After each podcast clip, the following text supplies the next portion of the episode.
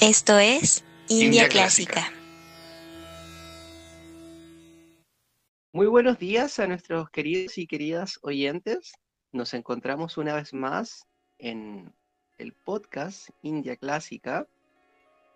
Estamos muy felices, la verdad, porque ya este es nuestro cuarto podcast y estamos muy agradecidos de que nos hayan compartido sus comentarios con respecto a los podcasts anteriores.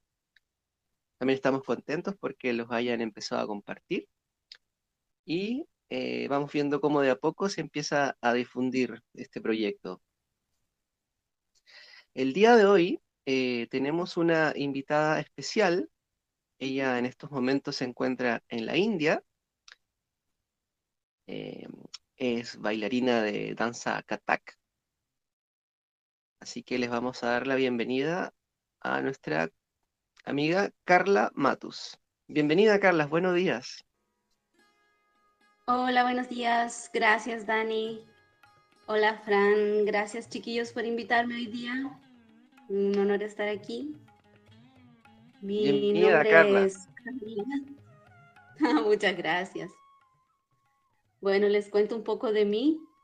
Por favor. Mi nombre es Carla Matus. Ah, comencé a estudiar Kathak ah, en el año 2015 en la Escuela de Danzas de India Kalimah. Mm, Ahí estudié con Bhavani Kali y en el año 2016 también empecé Bharatanatyam. Por ahí, por el año 2017, viajamos a India, acá a Bangalore, para profundizar los estudios con los maestros de Bhavani, con Nandini Mehta en Kathak y mm, Subramanian y Sandhya Kiran en Bharatanatyam. Luego el año 2018 ya me asenté aquí en la ciudad de Bangalore y empecé eh, estudios con escuelas aquí con gurús. Eh, en Kathak empecé en la escuela de Alankruta, bajo la guía de Purna Acharya, con quien actualmente sigo estudiando. Ese mismo año empecé a formar parte de, la compañía de danza de la escuela y me presenté en diversos escenarios, templos con ah, la, tropa de danza, participando en producciones ah, de danza drama. A través de la escuela también eh, tuve la oportunidad de aprender de otros maestros como Guru Rajendra Gangani y Guru Shamabate, que son eh, importantes exponentes del Kathak aquí en India. Bueno, también estudio Bharatanatyam, aquí am, asisto a las clases con Guru Satyanarayana Raju en la escuela Samskruti y también estudio canto clásico carnático, que comencé recientemente. Buenísimo, Carla, tienes un muy buen currículum. Se nota que estás full dedicada y como bien metida en el arte clásico por lo que cuentas. Es por eso que eh, quiero darle la bienvenida también a Fran a este podcast porque me imagino que también te quiere hacer algunas preguntas. Hola Fran, buenos días, bienvenida. Buen día, Dani. Buen día, Carla. ¿Cómo están? Aquí Hola, estaba hola. escuchando la presentación y me parece súper interesante todos los estudios, el poder conocer todos esos gurús, el poder vivenciar directamente de ellos, aprender durante años viviendo allá en India. Te quería preguntar, Carla, eh, si sientes que hay diferencias, entre comillas, ideológicas en cuanto a la transmisión de la danza eh, entre diferentes escuelas y si sientes que hay diferencia entre el aprendizaje y esta cosmovisión allá en India y el aprendizaje acá en, en Valparaíso o en Chile o Latinoamérica en general. Bueno, uno aquí encuentra escuelas también, ¿no? Están las clásicas que donde el conocimiento eh, toma más tiempo, ¿no? La enseñanza es más a largo plazo, el ritmo es distinto. Pero también hay una diferencia generacional, podría decir, donde las ah, danzas clásicas en general están siendo tomadas como por las nuevas generaciones, tratando de buscar una fusión con lo contemporáneo. Y en eso uno encuentra como muchos distintos movimientos, ¿no? Desde contemporáneo y, danza clásica o, no sé, hasta mm, ah, Bollywood. Los maestros más clásicos siempre van a preferir ah, transmitir el conocimiento a través de los lineajes clásicos, pero sí, podría decir que en el ambiente hay un cambio generacional y un cuestionamiento hacia mm, la forma tradicional de, de enseñar. Ahora igual el, el, ¿cómo se dice? Las clases y, el sistema de enseñanza en, en, eh, Latinoamérica, no sé, no fuera de India, eh, sigue otros uh, patrones igual, ¿no? Es más difícil captar a la gente, eh, es más difícil hacerlos conocidos, ¿no? Entonces, claro, también hay diferencias ahí. Yo tuve la suerte de empezar con Kalima, que eh, tiene un, una tradición de Guru Shishya Paramparam y eh, personalmente fue bastante, no sé, eh, hermoso y, una gran experiencia uh, venir acá y conocer a los gurus de mi guru composiciones que mi guru me estaba enseñando, ¿no? Y profundizar en ese conocimiento. Entonces, en ese sentido de experiencia personal, me siento como súper privilegiada y súper, no sé, agradecida y con mucha suerte de, de poder aprender a través de, de ese linaje. Entiendo, sí, me imagino que ha habido todo un cambio generacional, lo he visto también desde este lado del mundo, cuando veo en las redes las creaciones que se están haciendo, las nuevas composiciones, incluso hechas por gurús, eh, digamos como de harta trayectoria, están creando nuevas temáticas, por lo que he visto en cuanto a lo que es la, la producción dancística. Así que encuentro súper interesante, Dani, también coincido mucho con eso que cuenta la Carla de que hay mm, como un cambio generacional. Eh, me imagino que puede ser también ligado un poco a la globalización. Esto como de que la, las temáticas y las ideologías empiezan a fusionar, me imagino por las redes sociales, por la internet. Entonces, de alguna manera eso también se manifiesta en el arte. Lo que sí te quería hacer una pregunta con algo que dijiste, Carla, ¿Y cómo es esto que tú, si nos puedes explicar un poco más, esto que tú decías de con respecto a que mm, como que las ideologías eh, igual como que han, eh, se están cuestionando, como en esto de la forma tradicional de, la enseñanza. ¿Nos podrías contar un poco más de eso? Sí, ah, lo que yo he visto es que lo que he percibido, ¿no? Es que Ah, la relación de Guru Shishya Paramparam no desde siempre ha sido desde un lugar bastante ah, vertical, ¿no? Como del poder, donde se le debe respeto y mm, una forma bastante tradicional acá de, de, relación con, con, tus mayores o con quienes no tienes respeto con tus gurús. Pero ah, cada vez hay generaciones que están enseñando que son más jóvenes, entonces encuentras estos maestros son más como amigos o más como la hermana, ¿no? Como le dicen acá, acá o Didi en el norte. Entonces ahí también se ve como eh, eh, ese cambio generacional y el cambio en, la relación también.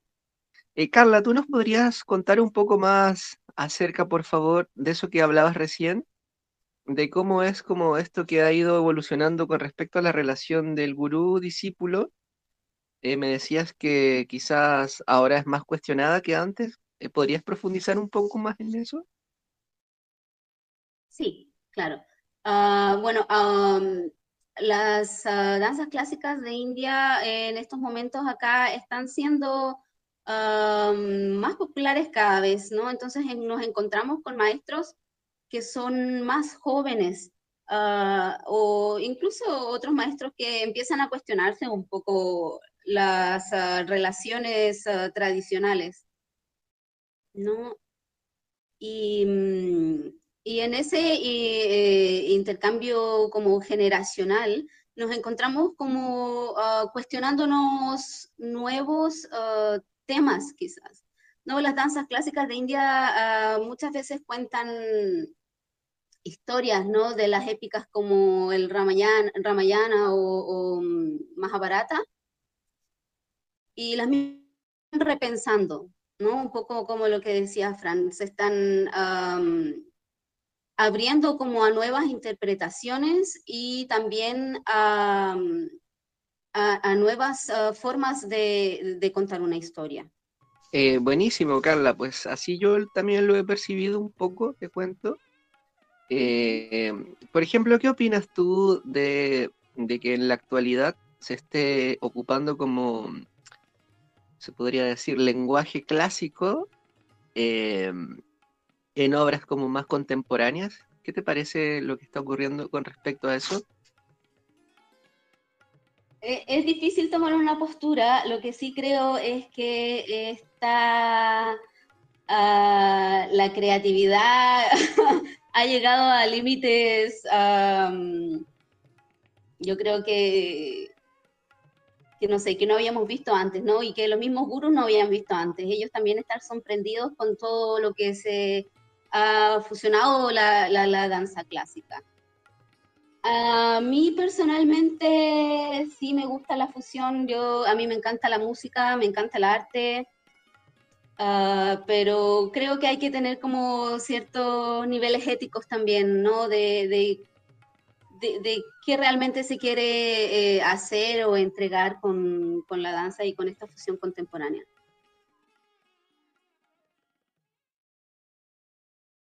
Si pudieras explicar un poquito para las personas que nos están escuchando de qué se trata esto del Guru Shisha Parampara y cómo es que lo has vivenciado tú, ah, hablaste un poquito de, de, que pudiste aprender con los gurus de tu guru, eh, si pudieras contarnos un poco más sobre esa experiencia y qué es para la gente que no lo conoce.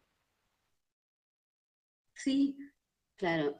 Bueno, Guru Shisha Paramparama es la forma tradicional de enseñanza aquí en la India, ¿no? que originalmente eh, es a través de, eh, de, la narrativa oral solamente. Y mm, la relación ahí con el guru, con el maestro, es de, tradicionalmente es de bastante respeto, no, es un, no, podría decir que es una relación horizontal, y se ha vivenciado así uh, desde, desde que hay maestros. ¿no? Uh, para mí fue como un choque venir acá igual, porque mi, mi maestra en Chile no era como una amiga, y acá em, el hecho de que todos tus compañeros, ¿no? toda la gente alrededor que está en la clase contigo percibe al gurú de otra manera, te hace verlo, ¿no? Como de una manera de que él es muy respetado, tiene cierta posición. En ese sentido, no sé, vi, por ejemplo, a, todos los estudiantes hincándose, ¿no? Y tocando los pies al, al gurú para mí todo eso era nuevo, no, no le encontraba mucho sentido o me parecía, no sé, una relación eh, no horizontal que, que, me violentaba un poco para hacerlo. claro, luego empecé a asistir a clases regulares. Eso significa que empiezo a ver a mis compañeros y compañeras todos los días, la interacción con los gurús, y me doy cuenta de que, claro, eh, lo posicionan como un recipiente de mucho um, conocimiento que ha sido traspasado de generaciones en generaciones. Y um, no sé, para mí como de a poco, bueno, de a poco he estado como cinco años en clases acá, empecé a ganarme el, respeto o a percibir ese respeto que los demás ven en un gurú, desde la forma tradicional de acá. Cabe recordar también que toda la, tradición del gurú, tal vez como ligada al hinduismo, viene ah, con, muchas uh, puyas, ¿no? tradiciones, y qué sé yo, todo eso fue bastante nuevo para mí. Y tu ¿sí? podría, ah, se debería mantener, digamos, esa tradición o esa forma acá en Latinoamérica, entre nosotros latinoamericanos, o de repente generar un medio? ¿Cómo piensas tú que sería mejor la transmisión de la enseñanza de un arte clásico? Sí, yo creo que no se puede esperar la misma, ¿cómo se dice?, rigurosidad tal vez, o, ese el respeto al gurú en, en, otra cultura, porque es muy desde la cultura. Para mí mis relaciones con el gurú también son distintas porque yo no, no crecí y no, no, no, viví con esa estructura de, de relaciones sociales, ¿no? Pero en el, en el, trabajo duro, en el trabajo lento del Guru Shishya Param Param, he encontrado un respeto hacia las artes que yo creo que no ha sido posible aprendiendo de otra manera, como hemos aprendido formalmente, no sé, en Chile, ¿no? Que somos de allá. Entonces creo que es un desafío para quienes uh, transmiten las artes en Latinoamérica encontrar uh, un punto medio tal vez, o no medio, pero claro, intentar tal vez, no sé si es respetar como las tradiciones o tal vez respetar solamente como el conocimiento que se ha dado, ¿no? Reconocer también pero no se puede esperar la mismo tipo de relación en otro lugar que no sea acá, yo creo. O de la, gente que eh, ha, vivido y ha crecido en esta cultura. Carla, ¿y tú sientes que el entrenamiento eh, de, la danza eh, es diferente? Si, si es más eh, ¿cómo decirlo?, más fuerte, entre comillas, allá, o se podría equiparar un ritmo de entrenamiento acá por nuestra forma también de entender la estructura de la danza y esta misma relación entre el gurú y el discípulo? Um, la diferencia en el entrenamiento sí podría decirse que es un poco más duro acá, pero sabes que es súper diferente. Yo a las clases que asistí en, en Chile no éramos muchos, ¿no? Y estábamos todos empezando. Entonces acá tú te encuentras con mucha gente, con grupos de gente y el solo hecho de poder mirar otros uh, bailar uh, hace de que el ritmo sea todo un poco más rápido, todos aprendemos entre todos. Aquí todas las ACAS siempre van a, las um, compañeras siempre van a estar ahí um, ayudándote, diciéndote algo. Entonces, eso hace la práctica como más uh, fuerte y más presente, ¿no? Si ves a, a tus compañeros bailar y, y, llevan más tiempo, te das cuenta de ciertas cosas y luego tratas de aplicarlas. Es mucho más difícil cuando estamos en grupos que están recién empezando. Yo quería agregar una preguntita ahí. Carla, sí. eh, con eso que dices re respecto como a, a, la velocidad del aprendizaje, uh -huh. eh, ¿tú sientes que se arma como una especie de, de atmósfera en particular cuando uno eh, comparte con, con, otros compañeros y entre comillas ves como que te pasan la posta del aprendizaje, digo? Eh, quizás eso en Chile es como un poco más difícil porque, entre comillas, no tenemos como al referente, entre comillas, dando el ejemplo, ¿no? Como de, digo, en las artes, ¿no? Como de que nos pueda mostrar de alguna manera el máximo nivel o un nivel más avanzado que el propio. Y eso también, como tú decías, inspira a, ir en búsqueda también de, ir mejorando, superándose, qué sé yo.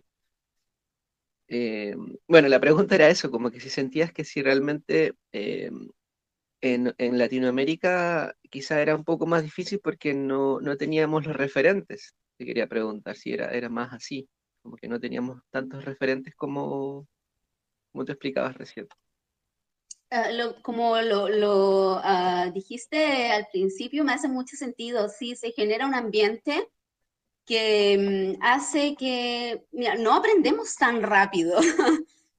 no sé, items, no, lo, lo, los, uh, las piezas no, no, no te enseñan muchas piezas seguidas, ¿sabes?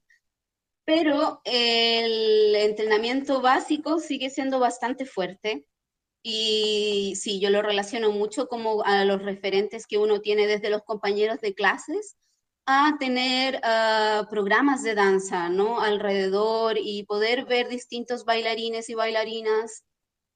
Y mm, claro, eso quizás motiva y, y también hace como más fuerte la práctica. Y el aprendizaje. Aprendes entonces estilo Katak y estilo Bharatanatyam.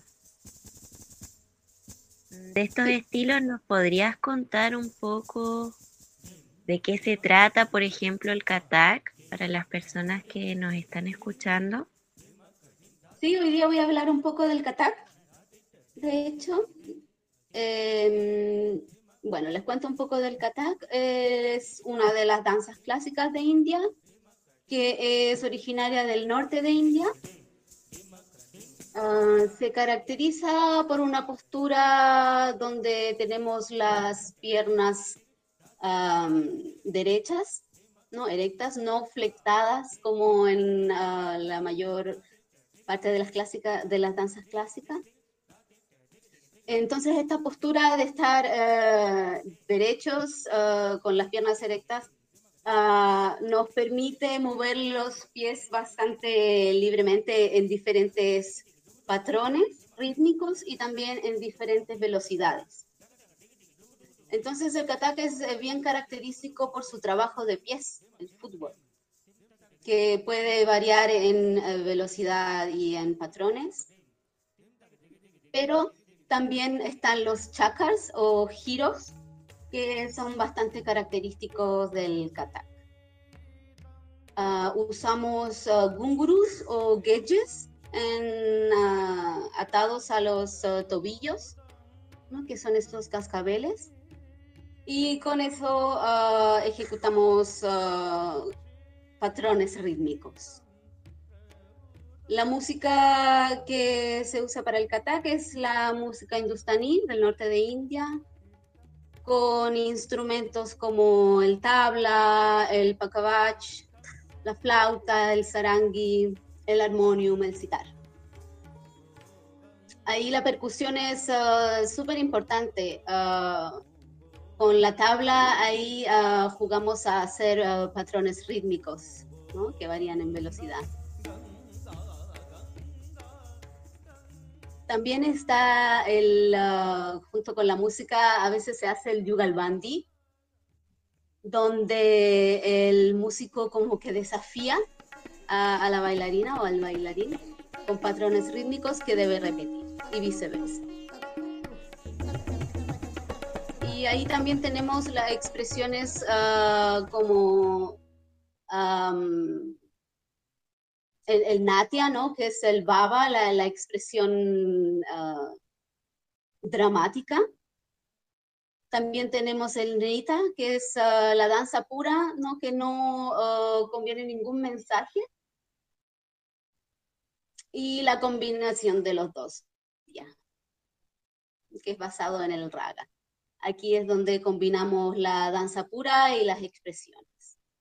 Eh, Carla, yo te quería hacer una preguntita y con algo que dijiste al final, que si nos podrías eh, profundizar un poquito con eso, me pareció interesante, como lo de la danza pura y lo de las expresiones, porque en otros capítulos de otra danza, Frank nos contaba como la expresión es ligada como a cierto carácter. Entonces, eso que hablaste de la danza pura me llamó mucho la atención. ¿Puedes contarnos de eso un poco?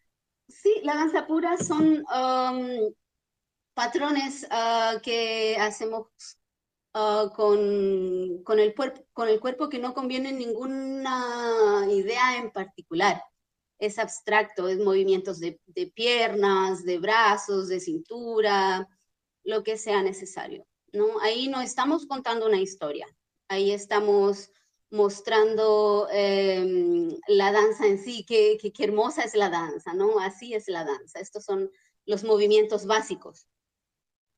Pero en la danza pura, claro, no hay mucha expresión, no hay un mensaje, no hay una, un, baba, un raza. Aquí uh, en uh, la danza pura es lo, lo, las primeras cosas que aprendemos en Katak. Aprendemos diferentes composiciones uh, con um, patrones rítmicos, con bols, que son sílabas tomadas desde la tabla. Y, um, y claro, esos son demostraciones de eh, danza pura generalmente. Esta Perfecto, gracias. Entonces, es Nirita. ¿Y cómo podrías definirnos los otros conceptos de los que hablabas? Bueno, Natya es la expresión, ¿no? Que es la emoción que conviene en la danza, que estamos intentando expresar a través de los gestos, a través de la emoción, ¿no? Tenemos ah, nueve navarrazas, hay nueve distintas emociones en las que se puede enfocar una pieza. Y ah, en Katak, por ejemplo, oh, la pura expresión de, de la emoción puede hacerse, por ejemplo, sentados, podríamos hacer una, una pieza de solo abinaya, ¿no? Solo expresión.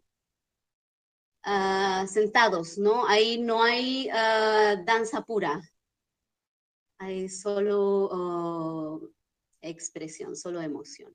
Y luego Niritia, ¿no? Que es la combinación. Ahí tenemos la combinación de la emoción junto con los patrones de, de, la danza que no, no, no convienen ninguna idea en particular pero que sí son escogidos en base ¿no? a lo que está pasando en la expresión. ¿no? Si vamos a expresar enojo, entonces uh, el nerita necesita ser un poco más agresivo, ¿no? Si estamos uh, demostrando amor, entonces va a ser más uh, delicado. Eh, Carla, otra preguntita que quiero hacer. Esto es más relacionado a la música. -huh. Bueno, tú nos contaste que la danza katak está totalmente ligada a la música hindustani del norte. Entonces te quería preguntar, eh, ¿cuáles son los talas que generalmente se ocupan? Los talas son los ciclos rítmicos uh -huh. que se ocupan en, en, la danza katak oficialmente. Que tengo entendido de que para la danza, a diferencia de la música, como que hay ciertas estructuras que más, entre comillas, como que las ocupan. Entonces me gustaría que contaras un poco de los talas que ocupan el tal más utilizado es Tintal, de 16 tiempos. Y ahí, claro, nos tomamos de las uh, sílabas del uh, tabla. La recitación del patrón rítmico se llama Padant. En uh, los conciertos de Katak a veces se puede ver que um, hay dos micrófonos. Hay un micrófono a los pies del bailarino o bailarina y hay uno para que el bailarino o bailarina pueda recitar esas sílabas rítmicas que luego va a, a performar.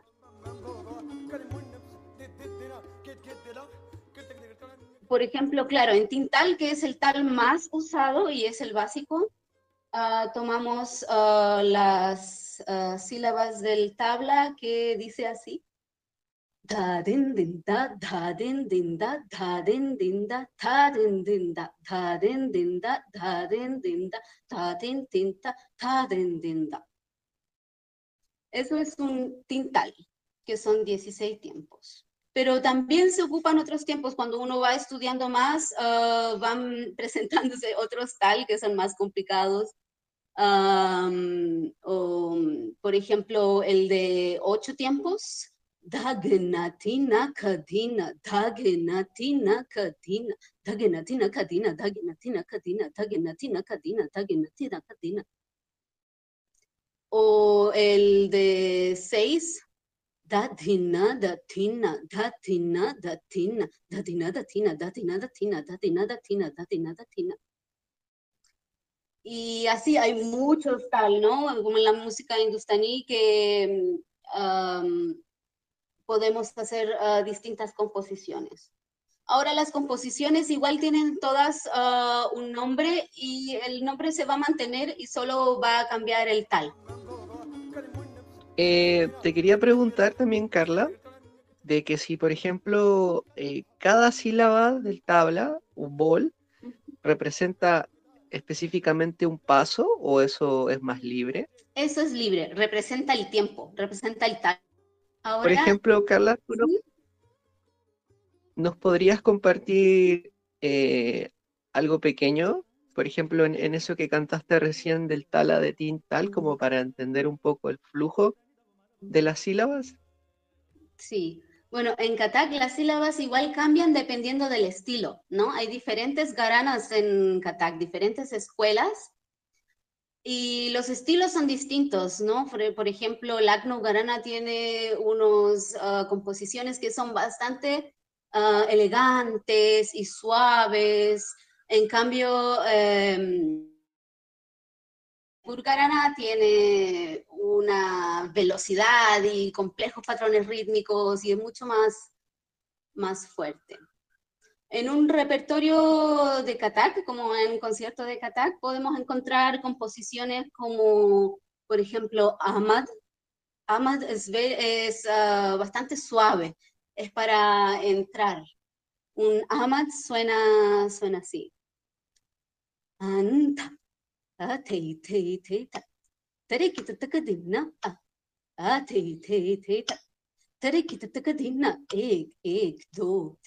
Ek, ek, do, tin. Te. Ta, ta, ta, ta, ta, ta, ta. Junto con las uh, sílabas, con el bol, también tenemos números en hindi. Los usamos bastante para las composiciones. Por ejemplo, Tat. Tat es una composición que es bastante suave, eh, elegante y lenta. La, por ejemplo, ta, te, te, ta, ta, te, ta, te, te, ta, ta, ta. Entonces se empieza con estas composiciones ah, bastante suaves, ¿no? Y ya se empieza como a, calentar el concierto y ya vamos a las composiciones más fuertes, como ah, por ejemplo tenemos toras, uh, tukras, parans.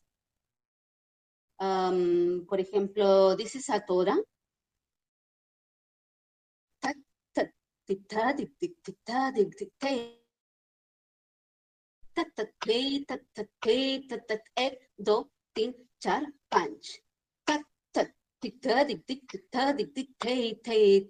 tat te tat tat te tat tat te tat tat ek do tin char panch tat tat tik ta dik tik tik ta dik tik te te tat tat te tat tat te tat tat ek do tin char panch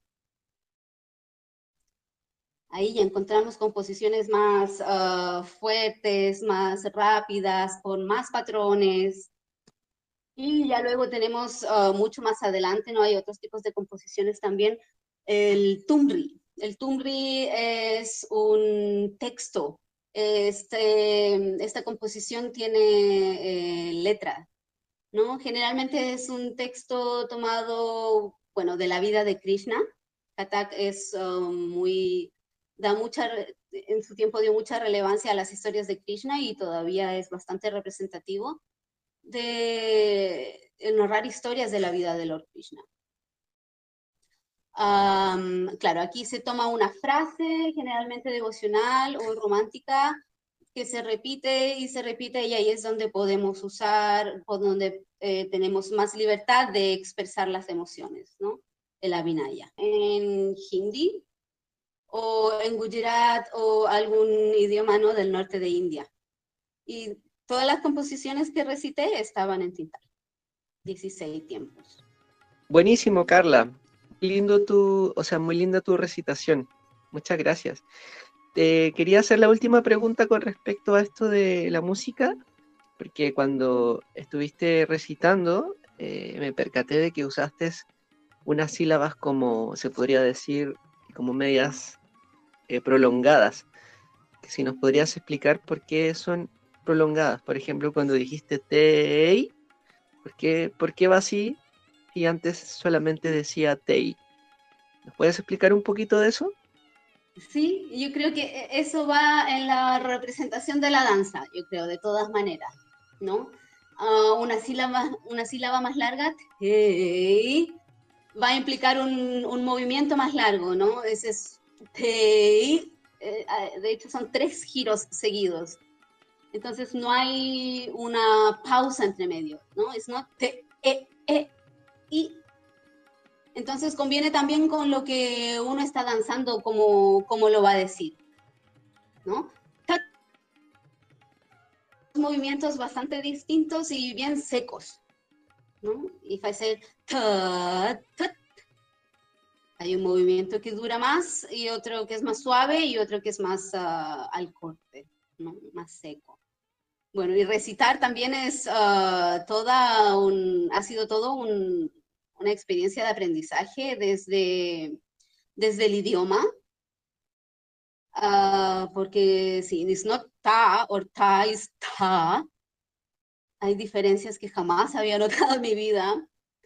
Y mm, bueno, también como sentir eh, la música, ¿no? Sentir las sílabas y, ver el movimiento a través de, eso y ponerle también un poco como de la cosecha, ¿no? Que si bien no es cantar, es,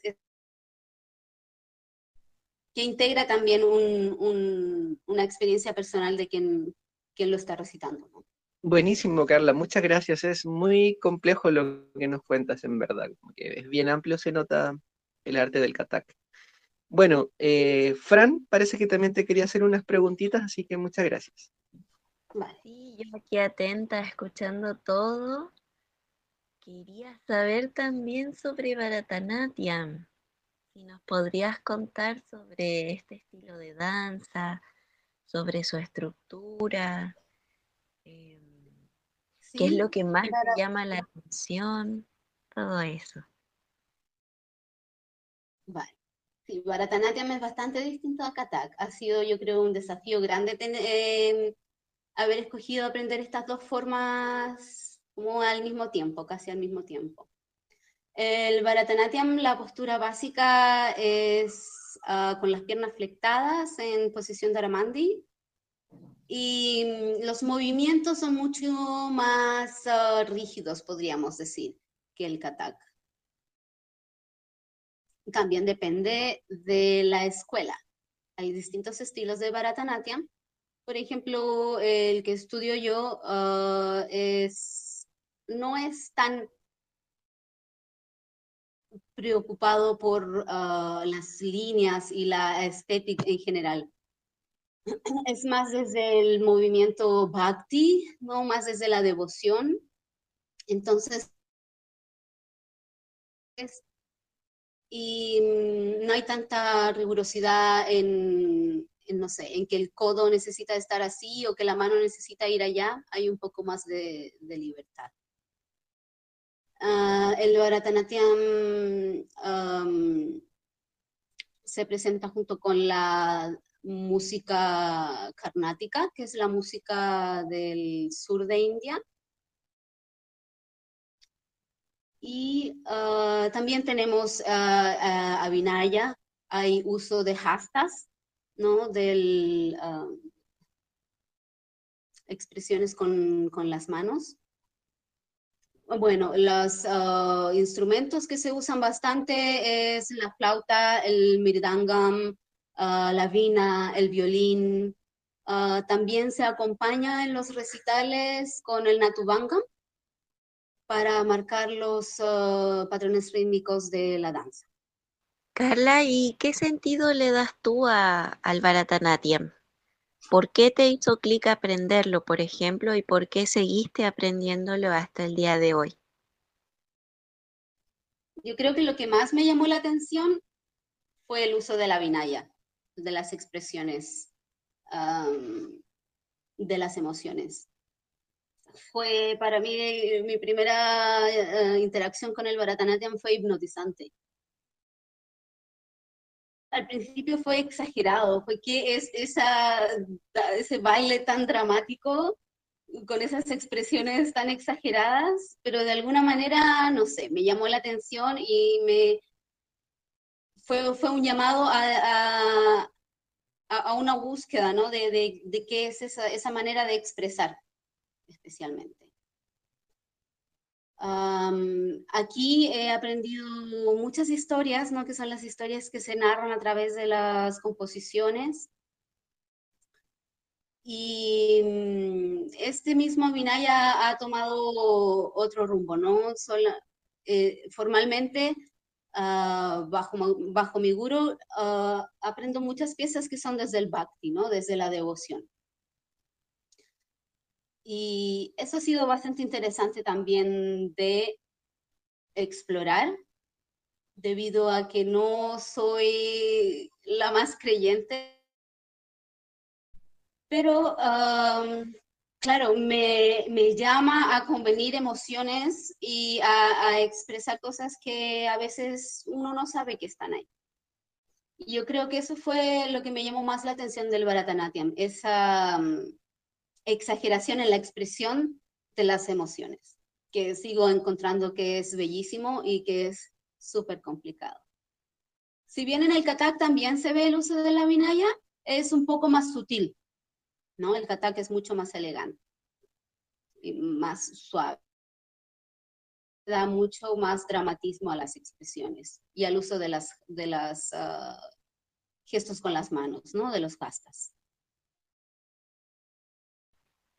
Carla, ¿y, ¿Sí? Em, alguna recomendación, por ejemplo, para las personas que recién están aprendiendo Bharatanatyam o que les gustaría comenzar con Katako Bharatanatyam en la posteridad? Sí, hay que ser pacientes, solo pacientes. Yo he estado cinco años estudiando y todas las clases empezamos con lo básico, lo básico de lo básico y eso es algo que yo creo que nadie nunca termina de, aprender. Así que si estás recién empezando, dale duro con lo básico, que luego las piezas se hacen mucho más fácil. Mm, entender la danza a veces, no sé, no es siempre desde la razón, ¿no? De entender qué movimiento viene acá, viene allá. Con harta práctica de lo básico hay harta memoria del cuerpo que ayuda bastante luego cuando uno va avanzando en los estudios. También es importante, encuentro yo, conocer un poco de la música, ¿no? Independiente de la forma de danza de que se esté estudiando, investigar un poco cómo funciona la música y mm, eso entrega de todas maneras una, un, mayor, una, una, distinta percepción del aprendizaje, que de seguro lo, lo hace más rico. Se entiende desde otra manera cuando uno empieza a entender la música también, ¿no? que es bastante compleja y tiene su propio sistema aquí en la India. Entiendo, gracias Carla. ¿Qué te parece Dani? Tú que eres músico. Eh, bueno, a mí me hace mucho sentido lo que dice Carla, la verdad, como que encuentro que las artes de por sí eh, eh, clásicas son bien integrales. Yo personalmente me di cuenta cuando escuchaba músicos, a diferencia de en Occidente, de que generalmente, digo en un término más como popular, eh, los músicos dependen mucho como del que lleva el ritmo, el baterista o el percusionista, y esperan como que toque un ritmo para los demás tocar encima. Y me di cuenta que en la música de la India eso no ocurre mucho. Más bien los músicos son súper independientes, pero no con una indiferencia hacia el otro músico, sino más bien como independientes en el sentido de que ambas partes tienen claros dónde está ocurriendo la música, por eso como que hay mucha libertad y mucha improvisación, porque la improvisación eh, ocurre porque saben dónde va, a esa conciencia. Entonces, yo también soy de la idea de que eh, con la danza eh, complementado con la música, es muy potente la herramienta porque permite tener más comprensión, vista más global, eh, flujo de nuevas ideas quizás y así. Entonces también eh, concuerdo con lo que dice Carla. Y bueno, yo le quería hacer una pregunta ahora también. Eh, le quería preguntar, ¿cómo sientes que la danza clásica de alguna manera pueda estar influenciando en Latinoamérica o qué podría estar aportando en Latinoamérica? Wow, qué pregunta. ¿Qué está aportando la danza clásica en Latinoamérica? Yo creo que definitivamente una apertura a ver India desde otra forma, más allá como desde lo turístico, ¿no? O desde lo que es llamativo, más desde lo que forma parte de India y de su tradición y de la gente también acá. ¿no? La danza está muy arraigada, las artes en general. Y en ese sentido yo creo que puede ser un medio para desmitificar bastantes oh, cosas, ¿no? Que se creen popularmente de lo que pasa en India, de lo que es India, no lo sé.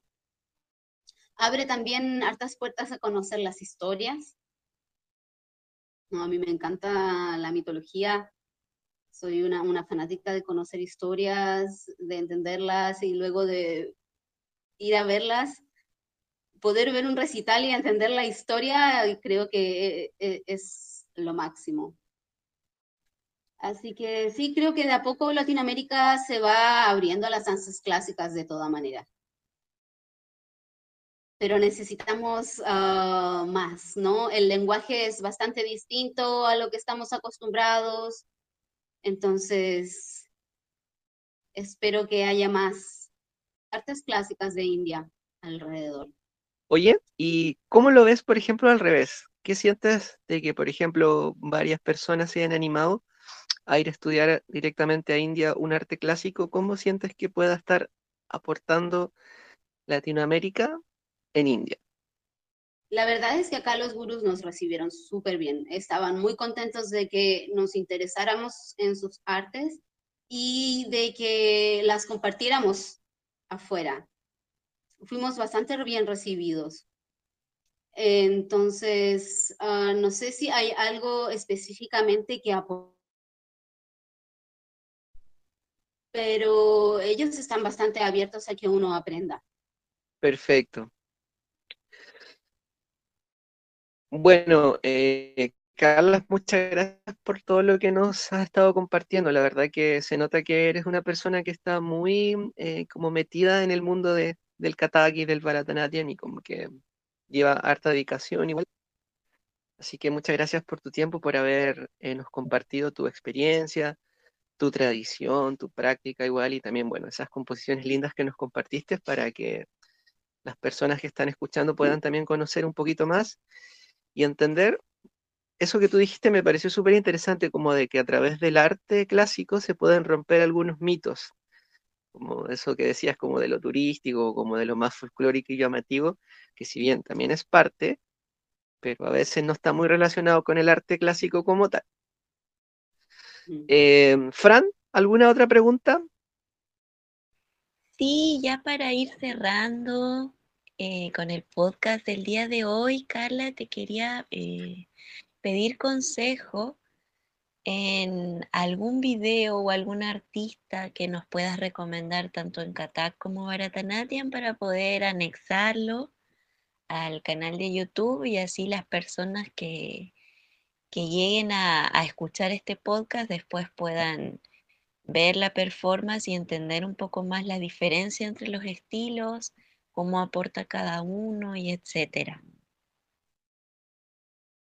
Bueno, si quieren ver referentes en Katak, pueden buscar videos de Birju Maharaj, Maya Rao o Rajendra Gangani. Son exponentes no tan contemporáneos, pero son grandes gurús.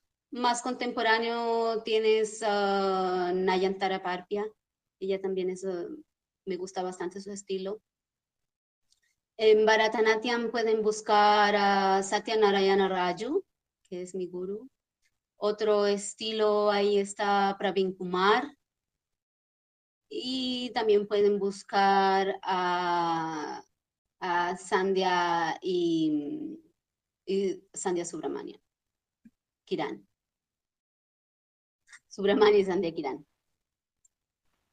Bien, Carla, ¿hay, ¿hay algún mensaje que te gustaría dejar para las, los oyentes de este podcast?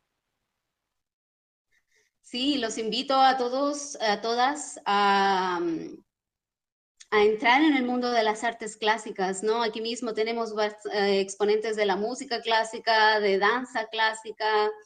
En Chile también ya se están viendo más escuelas en distintas regiones. Así que sí, los invito a, aventurarse en las ah, artes clásicas de India, que son un gran, gran mundo que descubrir. Mucha paciencia y harto estudio. Carla, te seguimos entonces. ¿Tienes como red social el Instagram actualmente?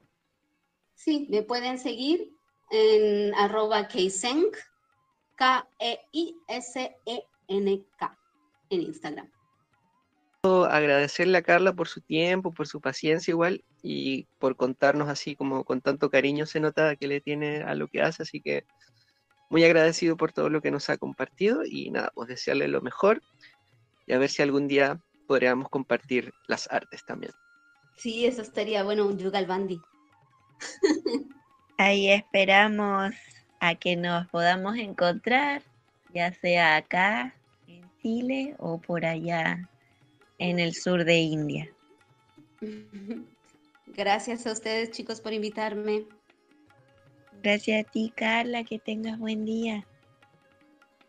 Ustedes también, cuídense. Bueno, entonces llegamos a la parte final del el podcast India Clásica. Esto fue la cuarta edición. Gracias a nuestra invitada Carla Matus, eh, bailarina de danza Katak y Bharatanatyam. Y en la compañía de Francisca Salinas y quien les habla, Daniel. Nos vemos hasta la próxima.